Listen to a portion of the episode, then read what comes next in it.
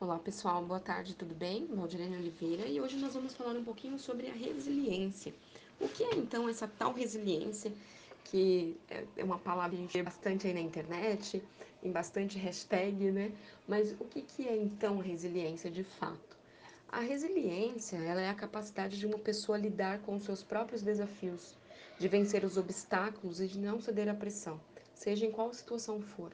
Ter resiliência nos gera a possibilidade da pessoa tomar uma decisão diferente ou uma atitude correta. Ao mesmo tempo, a pessoa pode sim sentir medo disso. A resiliência, ela demonstra se uma pessoa sabe ou não sabe funcionar sob pressão. Então, compreendendo quais são os desafios que fazem parte da nossa jornada, dessa forma a gente consegue gerenciar os significados que nós damos a cada situação.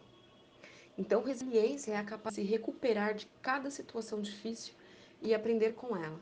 É ter a mente flexível e os pensamentos sempre otimistas e metas claras, com a certeza de que qualquer desafio vai passar. Eu gostaria de propor para vocês um desafio, que na verdade não é um desafio, é um exercício que nós podemos treinar e eu gostaria que vocês pudessem fazer isso e depois me dizer como se sente. Então, durante uma semana, sempre que algo acontecer é, de forma externa, ou você algum gatilho seu que foi acionado, seja em uma relação ou em qualquer coisa que você é, esteja fazendo e que isso te traga algum desconforto, eu gostaria que você seguisse os passos que eu vou deixar, que eu vou dizer e, e se sinta seguro desta maneira, né? O primeiro passo é você se perguntar o que faz você se sentir mal e observe quais são as imagens, os sons e as palavras que vêm na sua mente. Lembre-se de que nossas emoções são como sinais e elas permitem que você saiba quando precisa prestar mais atenção em algum aspecto que está na sua vida que você não está considerando.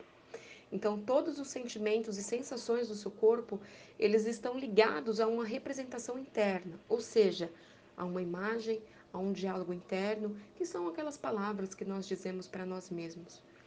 Pode estar ligado a um som ou alguma sensação específica. Então, deixe essa comunicação ou essa representação mental fluir naturalmente.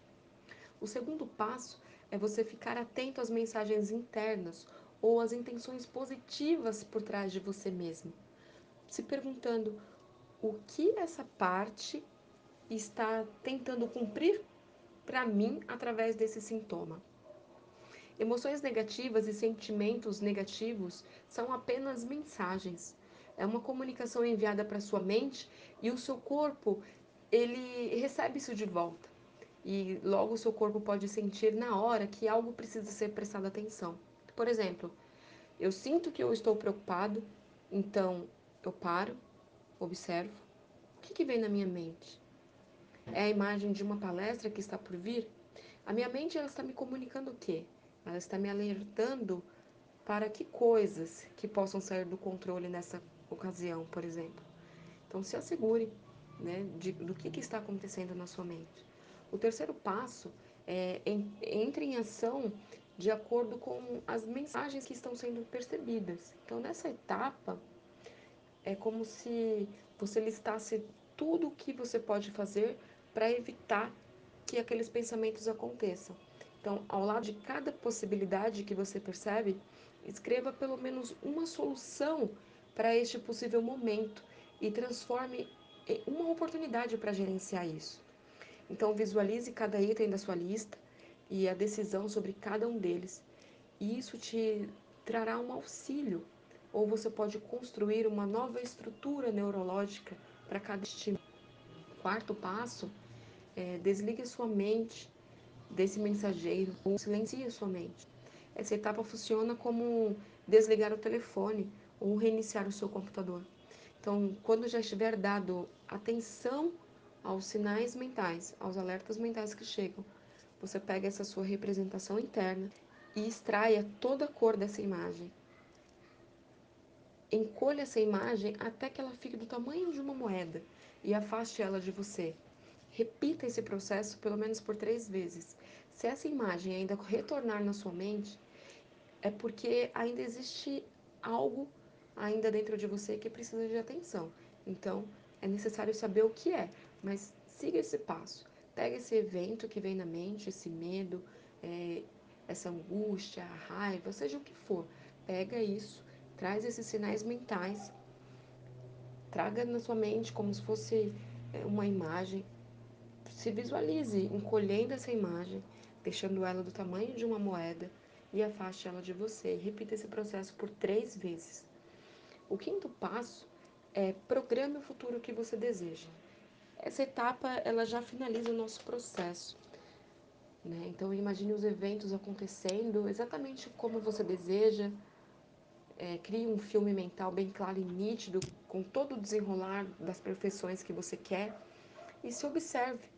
Observe tudo aquilo chegar a um final feliz. Experimente essa prática por uma semana e perceba como a sua vida vai começar a mudar de uma maneira extraordinária. Controlar os nossos estados internos é ter maturidade de ser o que nós desejamos experimentar internamente, independente do que aconteça. É ter maturidade que quando alguém te machucar profundamente, você escolher, ao invés de feri-la com uma outra reação espontânea, você compreender as limitações daquela pessoa. Não existe felicidade quando a gente carrega a nossa consciência, as nossas ações e atitudes quando ferem e magoam alguém.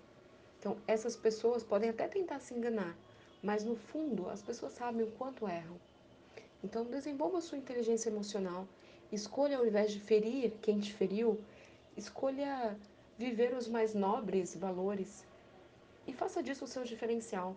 Mostre a si mesmo e aos outros a sua maturidade emocional. Ninguém se cura machucando outras pessoas. Entender as limitações de quem te magoou ou quem te decepcionou é escolher que o que há de mais importante de, é, pode gerenciar os seus gatilhos mentais com essa sabedoria emocional. Percebendo que infeliz não é quem recebe a agressão ou quem recebe a mágoa, mas quem carrega essa dor por ter causado.